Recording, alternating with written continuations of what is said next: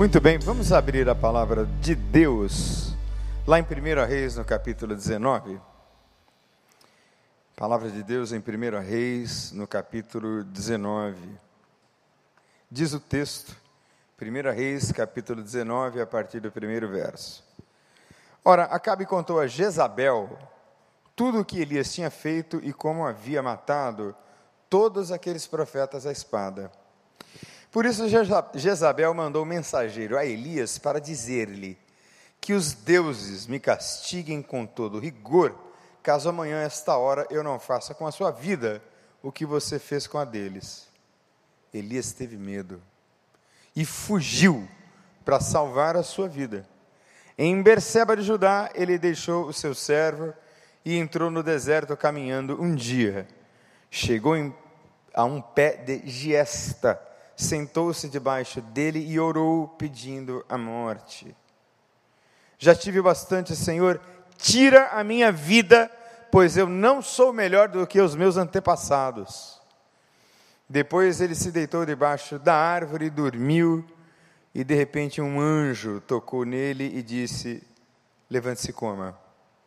Elias rodou ao redor e ali, junto à sua cabeça, havia um pão assado sobre brasas quentes e um jarro de água.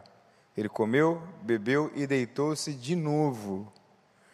O anjo do Senhor voltou, tocou nele e disse: Levante-se, coma, pois a sua viagem será muito longa.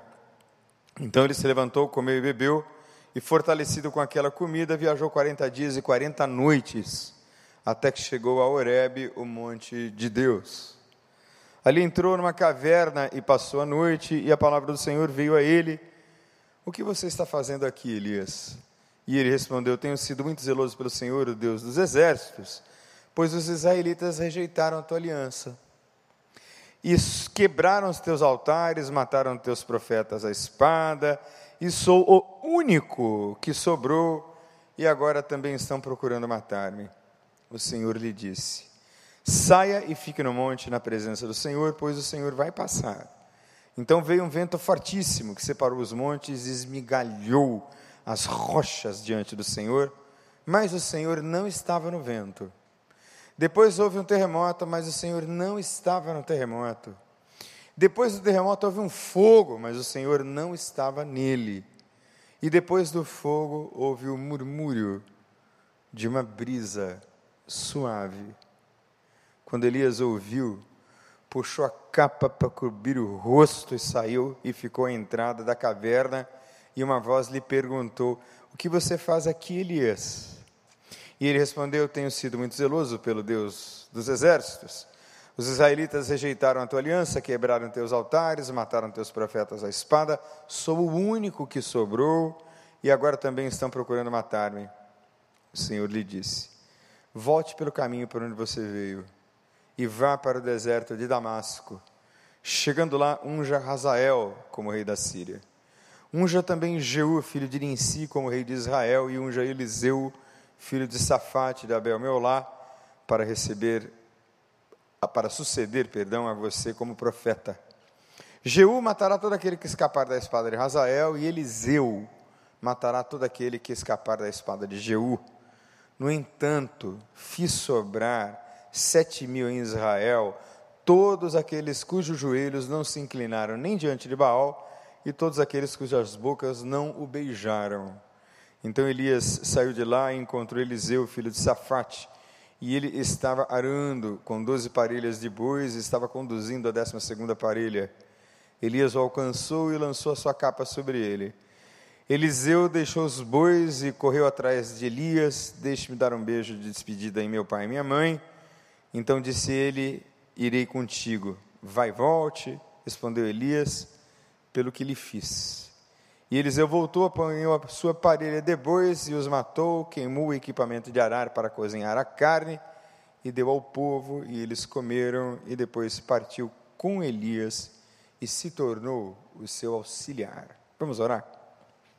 Feche os olhos, você aqui, você em casa e gaste um tempinho, alguns segundos com Deus, orando, conversando com Deus, pedindo assim: Deus, fala comigo através desta palavra, através dessa meditação nessa noite. Vamos orar?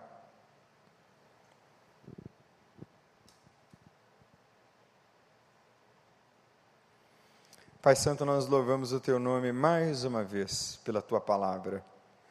Obrigado, Senhor, porque a tua palavra sempre nos alimenta Obrigado, Deus, porque nesse tempo em que estamos destacando processos depressivos, processos de morte, que o Senhor venha com uma palavra de vida e paz e esperança nesta noite, em nome de Jesus.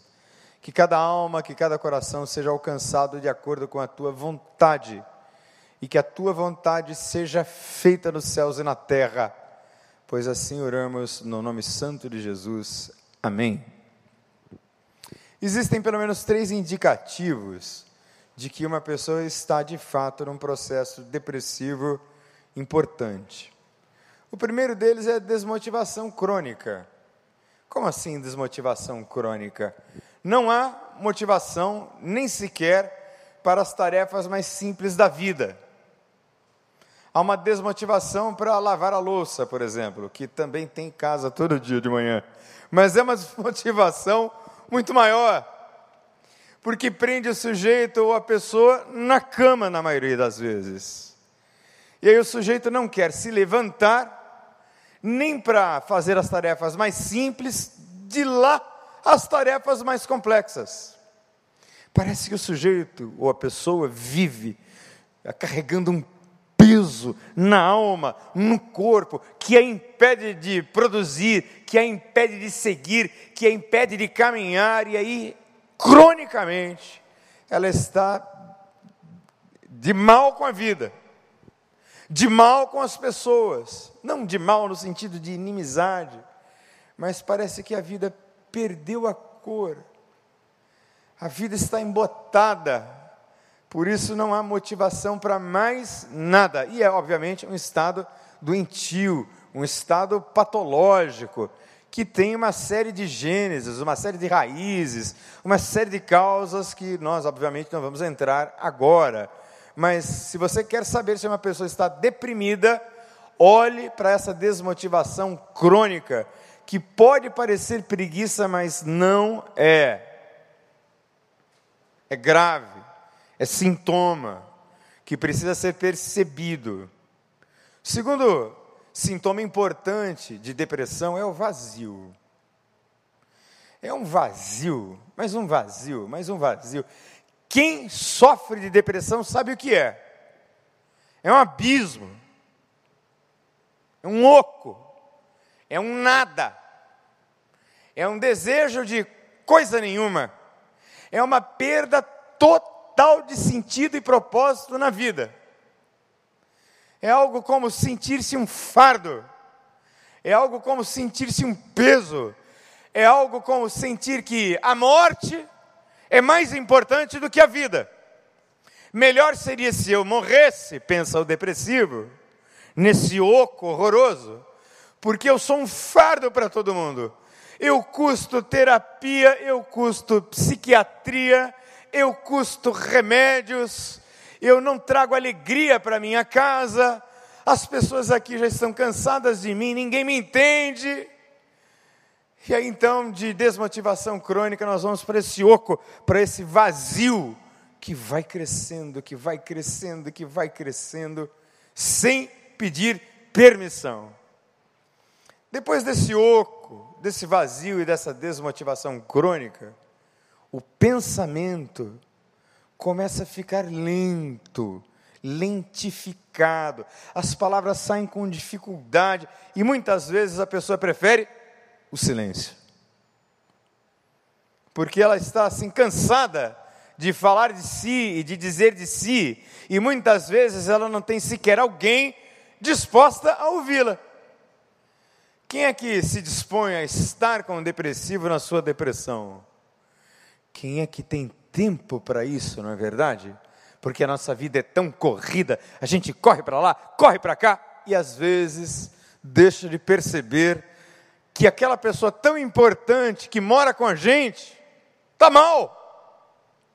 Muito mal. E muito mal por muito tempo. E esse pensamento lentificado do depressivo é algo como: Olá, Fulano, tudo bem?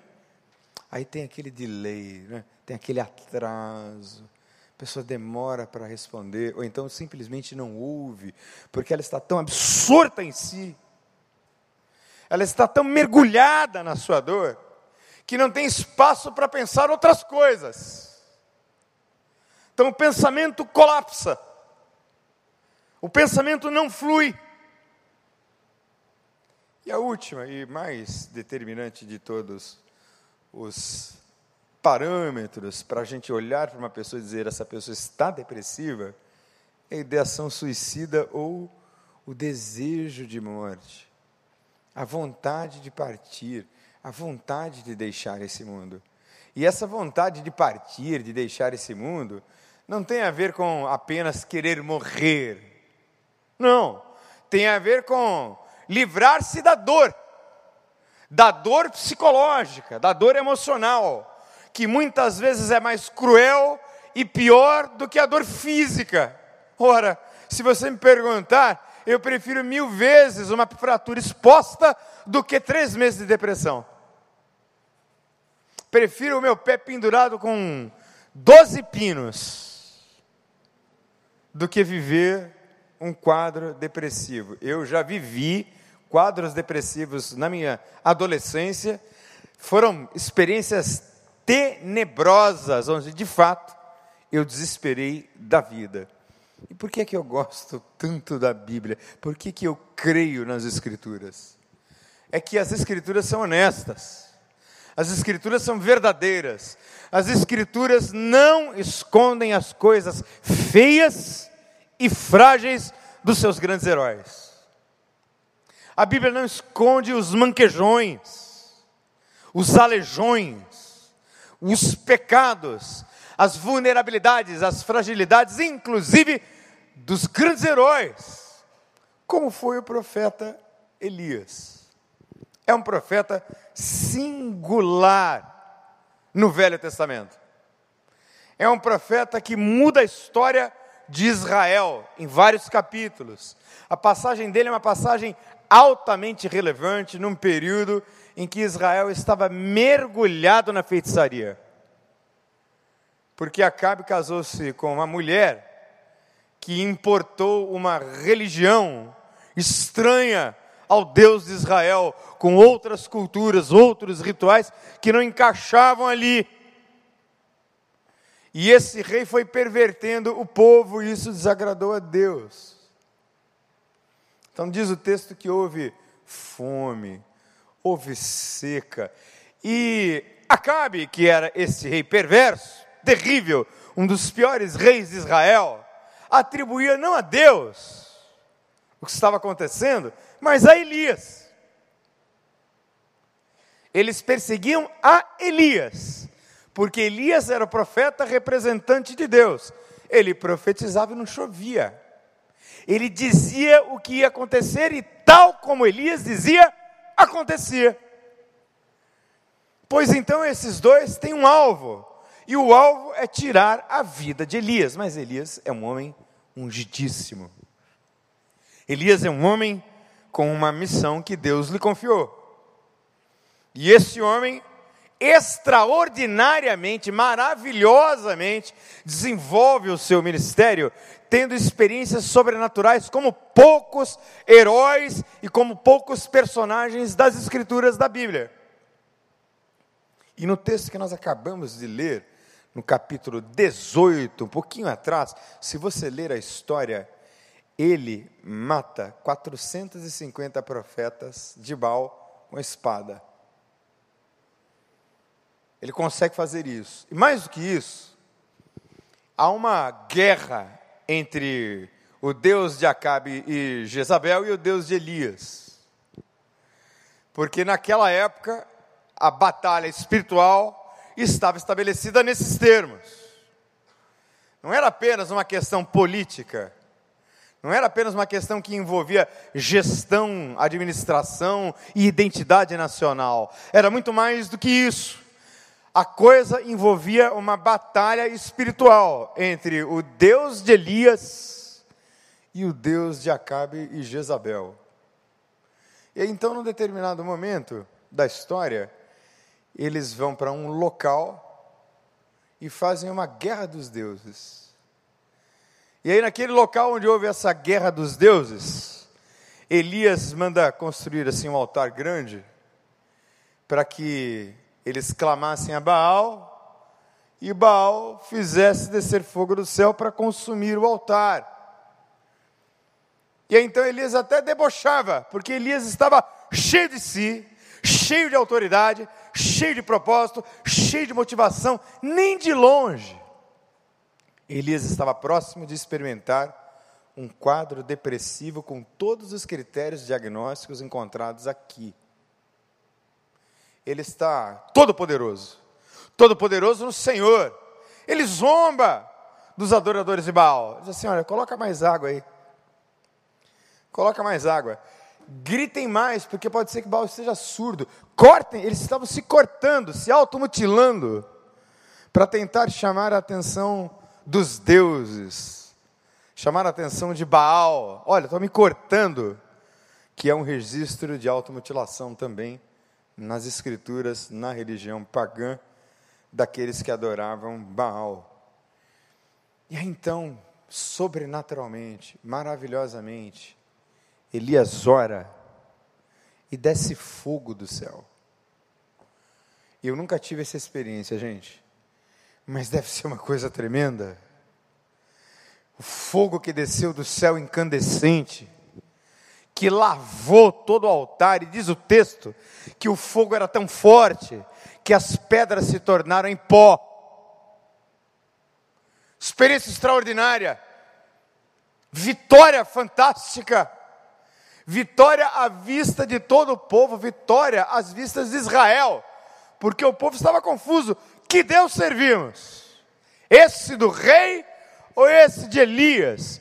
E o do rei era o Deus da maioria, o de Elias era o Deus da minoria. E muita gente diz que a voz do povo é a voz de quem mesmo? Só não é de Deus. A voz do povo é a voz do povo mesmo. E aí então Elias, depois dessa grande vitória, se vê ameaçado por quem, gente? Pela Jezabel, que era uma jararaca, era uma cobra peçonhenta. Terrível a mulher. E ela ameaça Elias e diz assim para ele: Uma mulher, uma mulher, olha só, eu vou fazer com você igualzinho você fez com os profetas. Eu vou te pegar. E aí, sabe o que, que esse homem, que mata 450 profetas com a espada, ele sozinho, e que ora e faz descer fogo do céu, sabe o que, esse sujeito faz? Diz o texto que ele foge de medo. Ele vai embora. Ele não ora a Deus. Ele não faz jejum. Ele não busca o socorro do Altíssimo. Ele não vai para o quarto de oração. Não, ele faz como muitas vezes eu e você fazemos. A gente foge. A gente dá um jeito de dar um perdido na situação.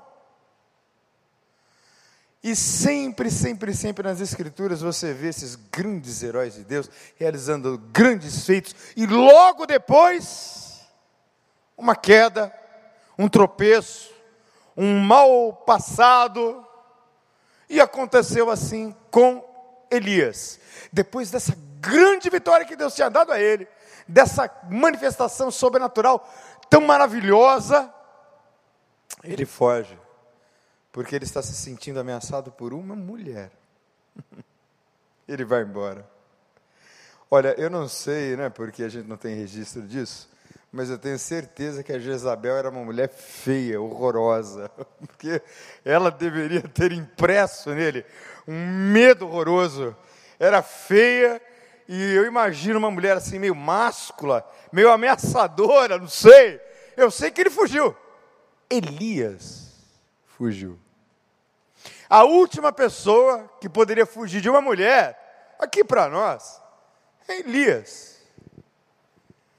Mas nós construímos mitos acerca das pessoas que são apenas mito. Ah, eu e o pastor Miqueias nos lembramos de um episódio muito interessante com o pastor Vander. pastor Wander foi pregar uma série de conferências de homilética lá no Seminário do Sul. Infelizmente eu não estive lá, mas eu ouvi a história e o pastor Wander estava pregando para seminaristas. E os seminaristas estavam todos ávidos por ouvir o pastor Wander. E o pastor Wander disse assim: Quanto tempo vocês acham que eu demorei para fazer o meu sermão aqui? Três horas? Seis horas? Dois dias? Não, esse meu sermão que eu estou pregando hoje aqui, na época, demorou 45 anos para eu preparar. Porque o meu sermão é minha vida inteira depositada aqui. E aí ele disse mais: Não acredite no mito que as pessoas constroem a seu respeito quando você sai bem sucedido de uma pregação, quando você tem uma alta performance, cuidado, para não acreditar que você é o cara, porque você não é, e você sabe quem você é. Por isso é que eu gosto desses personagens, porque eles são o que são. Eles são capazes de coisas tremendas, maravilhosas no Senhor, mas no momento seguinte, porque são homens, falham, pecam, sentem medo, fogem de ameaças banais, mas fogem. E eu imagino que esse acúmulo de emoções, porque o ministério de Elias é cheio de emoções, é cheio de altos e baixos, é cheio de enfrentamentos, é cheio de solidões, é cheio de manifestações sobrenaturais. E o texto me passa a ideia de que manifestação sobrenatural cansa. Como assim cansa? Ora, ninguém vive num mundo sobrenatural, por assim dizer, de milagres que acontecem na esquina o tempo todo. Nós vivemos num mundo natural. Eu imagino que o que Elias quer não é mais guerra com Acabe e Jezabel. Elias deveria estar querendo uma cama tem nada de sobrenatural numa cama, gente. Que é cama. Acho que Elias queria canja de galinha, um spa, queria uma piscina, a comida da avó dele, eu sei lá o que Elias queria, mas ele não queria mais aquela loucura frenética do ministério. Ele está cansado, como qualquer um de nós, e não é qualquer canseira. Não é uma canseira banal, é uma canseira grave, é uma canseira, é um cansaço depressivo.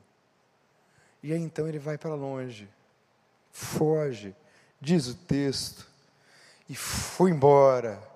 E diz a Bíblia que Elias teve medo e fugiu para salvar a sua própria vida. Qual é a emoção que manda em você? Quais são as emoções que estão orientando o seu pensamento e as suas ações? Como é importante ler as próprias emoções, fazer um exercício de self-awareness ou um exercício de autopercepção. Certa vez uma senhora entrou no meu gabinete aqui no CCH e ela, muito nervosa, me disse assim e me perguntou: O que é que essa igreja tem para oferecer para o meu filho? Eu falei: Depende. o que, é que seu filho precisa? Ela me disse: Meu filho está fumando maconha. Pois bem, a gente pode ajudá-lo mas o meu filho vai sair da clínica e eu não sei o que fazer, porque o meu filho recai várias vezes. O meu filho entra em surto psicótico e ela começou com aquela verborragia, falando, falando, falando, falando, falando, falando, falando. E aí então eu interrompi, educada, respeitosamente, e perguntei a ela, doutora, porque ela era uma doutora, doutora, qual é a emoção que está mandando na senhora aí agora? Ela ficou muda, né? A emoção que está mandando na senhora aí é medo. Me diga, me diga, perdão, onde é que está teu filho? Está na clínica. Está guardado? Tá. Ele já saiu de lá? Não, está guardado, né? Tem terapeuta? Tem. Tem médico? Tem. Tem programa pós-tratamento para ele? Tem, perto de casa. Uhum. Então agora a senhora está deixando de perceber todas essas coisas que estão rodeando seu filho, guardando seu filho? Não está vendo, não está enxergando, porque quem manda em você é o medo. Ora, existe justificativa para ter medo, mas o medo não pode mandar na minha vida. Eu não posso seguir a vida orientado por medo. A minha vida precisa seguir e prosseguir orientada por fé no nome de Jesus, por esperança de dias melhores. Não por essas emoções tão tóxicas que vão intoxicando a alma e machucando a gente por dentro.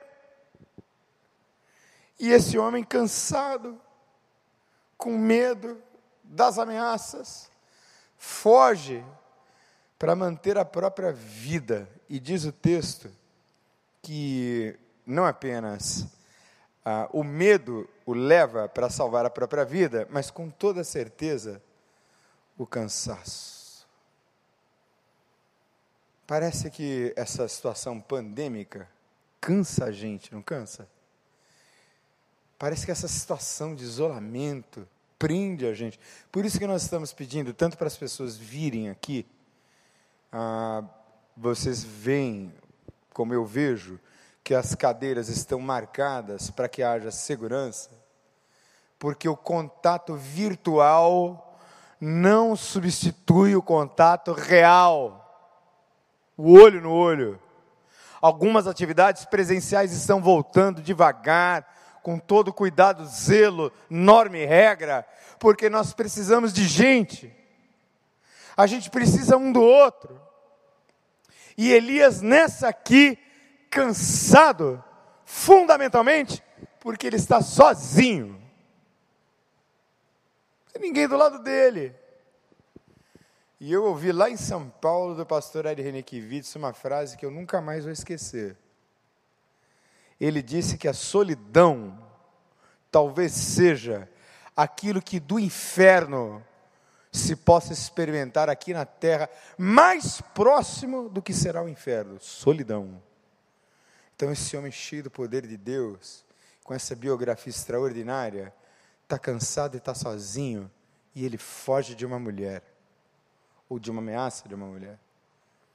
Então, ele vai, e numa conversa que ele tem com Deus debaixo de uma árvorezinha, ele pede a morte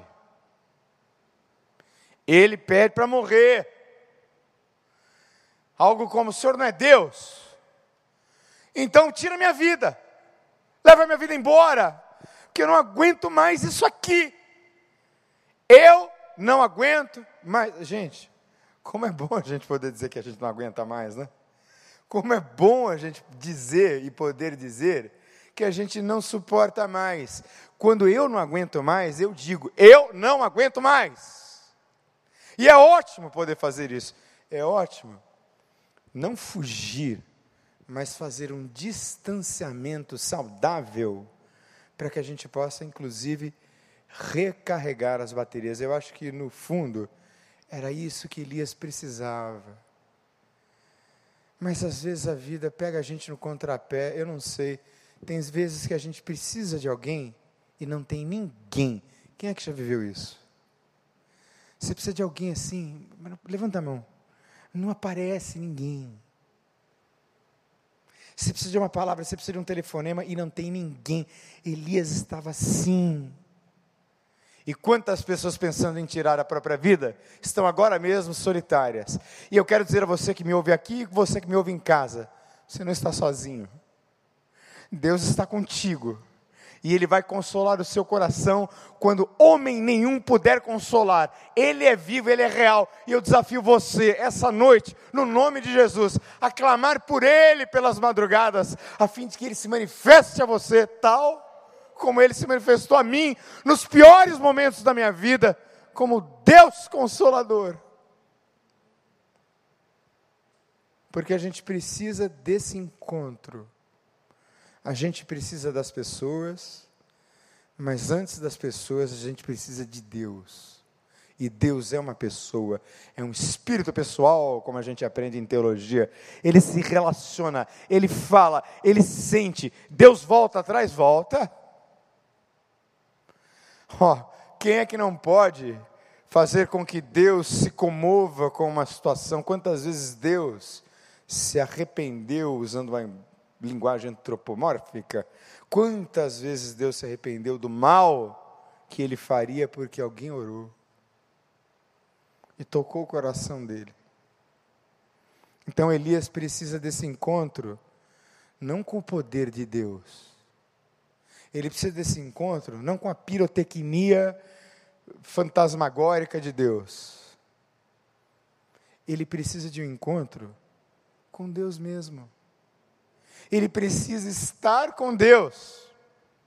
Ele foge, mas ele não foge necessariamente para estar com Deus. Ele foge mais uma vez, que ele está cansado e com medo mesmo. E ele pede para Deus tirar a sua vida. E aí então ele se levanta, Deus dá a ele um alimento. E gente, como é importante a gente servir como de mão estendida para alguém. Eu vejo esse alimento, figuradamente, como aquela nutrição afetiva como aquela nutrição de amor, como aquela nutrição de um ouvido pronto para ouvir, de um abraço pronto para abraçar, daqueles que se dispõem a isso. É um alimento, talvez não tanto para o físico, para o físico também, porque o abraço e o amor fazem tudo funcionar bem, mas é uma nutrição espiritual, fundamental, para que se possa prosseguir, para que se ganhe ânimo de novo porque ele deita na sua prostração e na sua desmotivação crônica cai debaixo daquela árvore. Pois quando ele menos espera, ele é acordado por um anjo que fez lá um bolo em cima de algumas brasas, ou um pão. Deveria ser um pão daqueles celestiais, porque ele come aquela comida e anda simbolicamente 40 dias, porque o número 40 e 40 dias tem uma significação muito especial na Bíblia, a começar dos 40 anos pelos quais peregrinou Israel no deserto, ou os 40 dias de jejum e oração antes de Jesus entrar no seu ministério, ele também percorre 40 dias. 40 dias. E ele chega no lugar. E nesse lugar, ele vai ter esse encontro. E para ter esse encontro, Deus mostra a ele quem Deus é. Elias, acostumado mais uma vez àquelas manifestações poderosas todas, pode ter confundido a essência de quem Deus é com aquilo que Deus faz, com o poder de Deus. Deus é poder, Ele é cheio de poder, Ele tem todo o poder, toda a autoridade nos céus e na terra. Mas Deus não é fogo, não é energia, Deus não é pedra, Deus não é raio, Deus não é nada disso. Deus é essa voz. E voz que fala é voz de pessoa. Papagaio não fala, gente. Papagaio repete palavras. Só o ser humano fala. Só o ser humano é dotado de linguagem e essa é uma das características que o distinguem dos outros animais. Ele é dotado de razão e de linguagem. E a Bíblia diz que a linguagem é nada menos do que a essência fundamental de todas as coisas que Deus criou, porque todas as coisas foram criadas pela Sua palavra. E aí então Deus se manifesta a Elias tal como Deus é, em palavras. E Deus conversa com ele. Veja a pergunta de Deus: Que fazes aqui, Elias? Não é engraçada essa pergunta? E aí, Elias, está fazendo o que aqui, meu filho? Imagina assim. Fazendo o que aqui, meu filho? Eu não consigo imaginar um Deus que tenha dado uma dura em Elias. Não consigo. Está fazendo o que aqui, rapaz? Você tem um ministério. Vamos lá. Não consigo ter essa imagem de Deus. Eu consigo ter essa imagem. Está fazendo o que aí, meu filho? Está fazendo o que aí, Elias? Porque diz o texto que Deus falou nesse sussurro suave que entrou assim na alma de Elias. Aí ele disse, novamente, Elias usou uma técnica de assertividade chamada disco rachado, né? Porque ele disse a mesma coisa, exatamente igual. Tenho sido muito zeloso pelo Senhor, o Deus dos exércitos, e só eu sobrei. Só eu. E Deus não quer muita conversa, não. Porque Deus quer Elias de volta para o trilho de onde ele parou. Gente, uh, um dos autores que eu mais admiro e respeito chama-se Viktor Frankl. E esse homem viveu um momento terrível durante a Segunda Guerra Mundial. Ele era um judeu. E ele amava a esposa. E estourou a Segunda Guerra Mundial, ele era um judeu, um judeu perdão, vienense que morava na Polônia.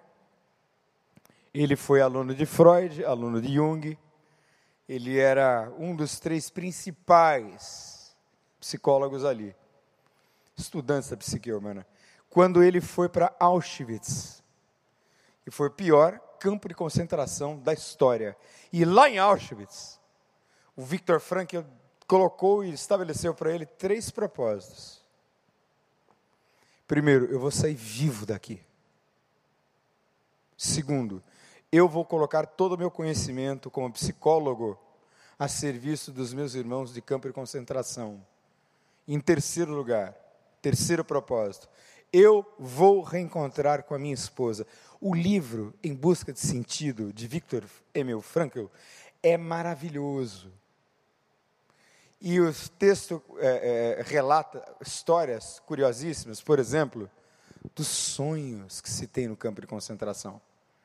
E é interessante porque Freud dizia que os sonhos são revelações de desejo. Ou seja, aquilo que você mais deseja aparece lá, naquelas imagens estranhas dos sonhos, mas os sonhos são realizações de desejo. Os sonhos de quem está num campo de concentração não são sonhos de casa na praia, de viagem, não.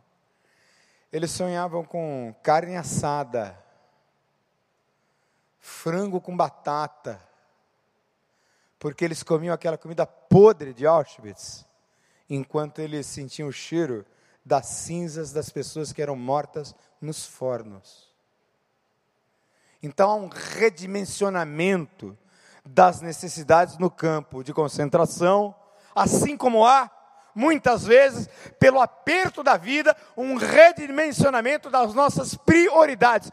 O que é mais importante para você, companheiro, irmão, irmã?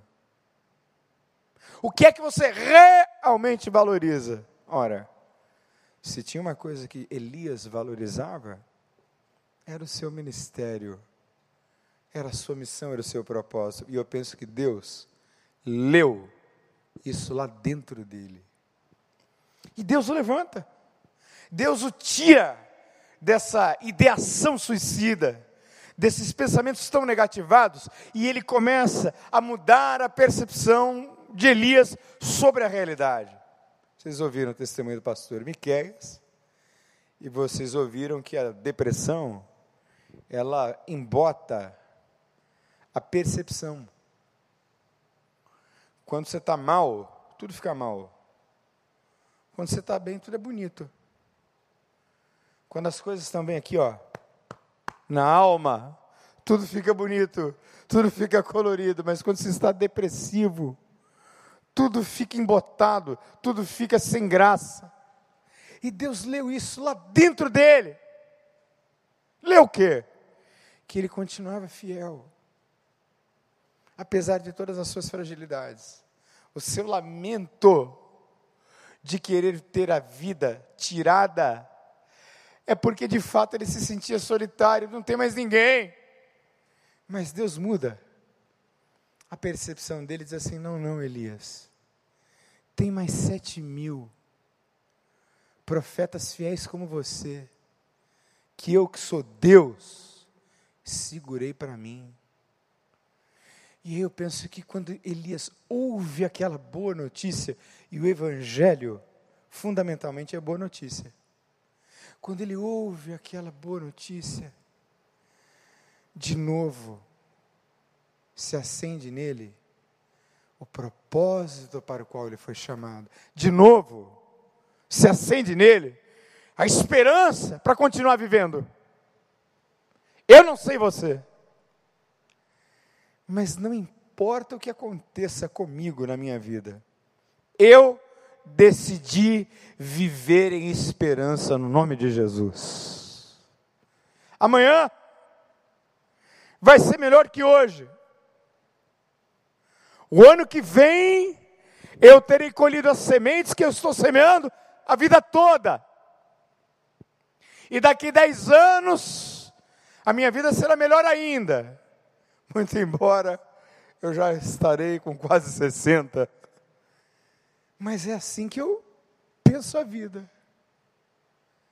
Eu não consigo pensar de outro jeito. Porque é esse Jesus que eu sirvo. Esse Deus que me permite fugir. Quer fugir, vai, foge. Deus podia ter mandado um anjo, né? Um daqueles grandões. Tá indo para onde, rapaz? Pode fugir não. Tem que voltar. Não, deixa ele fugir. Deixa ele. Aí ele dorme. Deixa ele dormir um pouco. Deixa o cara dormir. Quando for hora de levantar, ele levanta e come. E aí ele levanta, come. Devagarinho Deus vai tratando com ele, como a gente tem que tratar um depressivo. Com amor, com calma, respeitando os limites do indivíduo, respeitando as dores dele e falando de uma maneira assim tão suave. Eu gostaria de orar com você agora. Eu queria que você fechasse os seus olhos. Você que está em casa também. Você que me ouve. Você que está sob risco. Você que eventualmente percebe-se agora vulnerável. Você que se percebe agora sob perigo de um quadro chegar ao ponto de você desesperar da própria vida. Eu quero orar com você agora.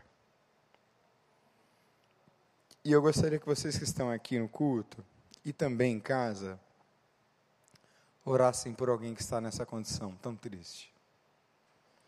Nós temos dados atualizados, infelizmente a situação pandêmica aumenta e aumenta muito a incidência de tentativas e de suicídios que terminaram em morte. Mas nós vamos orar agora. Fecha os teus olhos.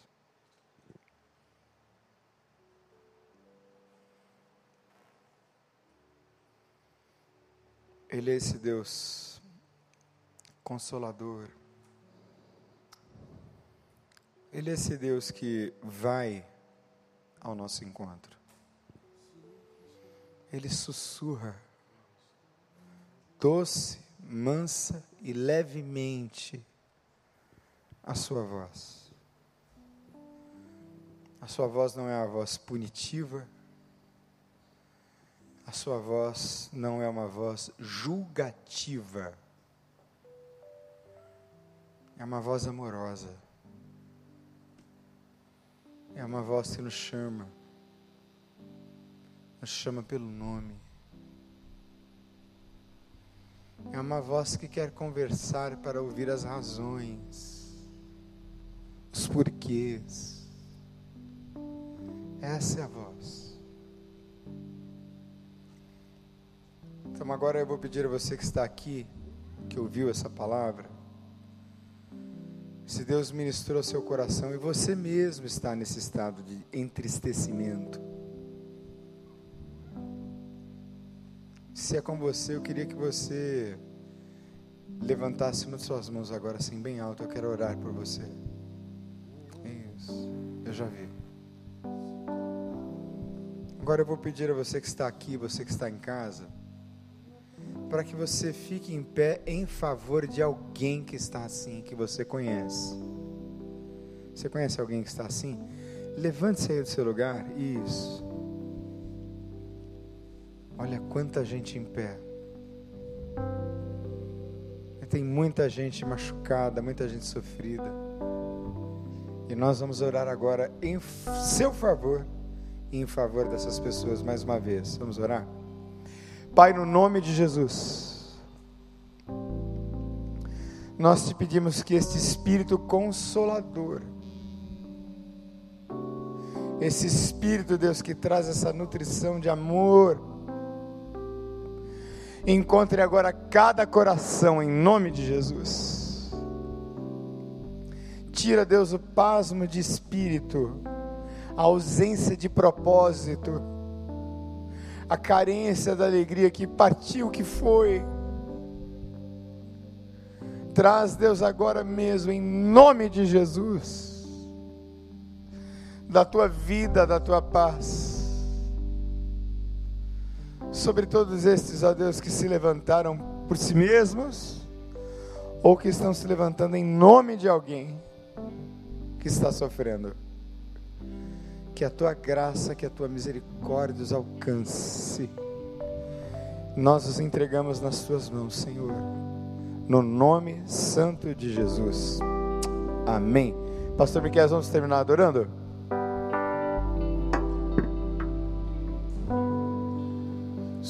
Quebrado e ferido estás, e o pecado é pesado demais. Jesus te chama. Se ao fim de si mesmo chegou, e tua fonte de água secou, Jesus te chama.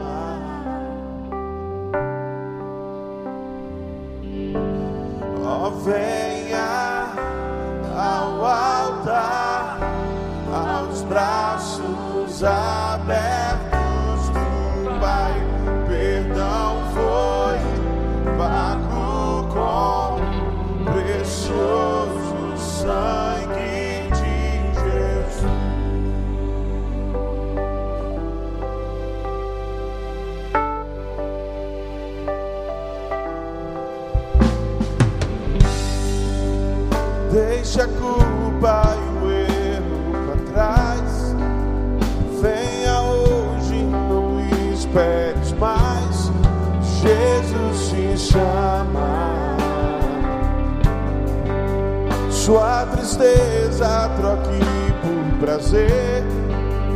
Nova vida das cinzas vai ter. Jesus te chama. Oh, oh, venha ao altar, aos braços abertos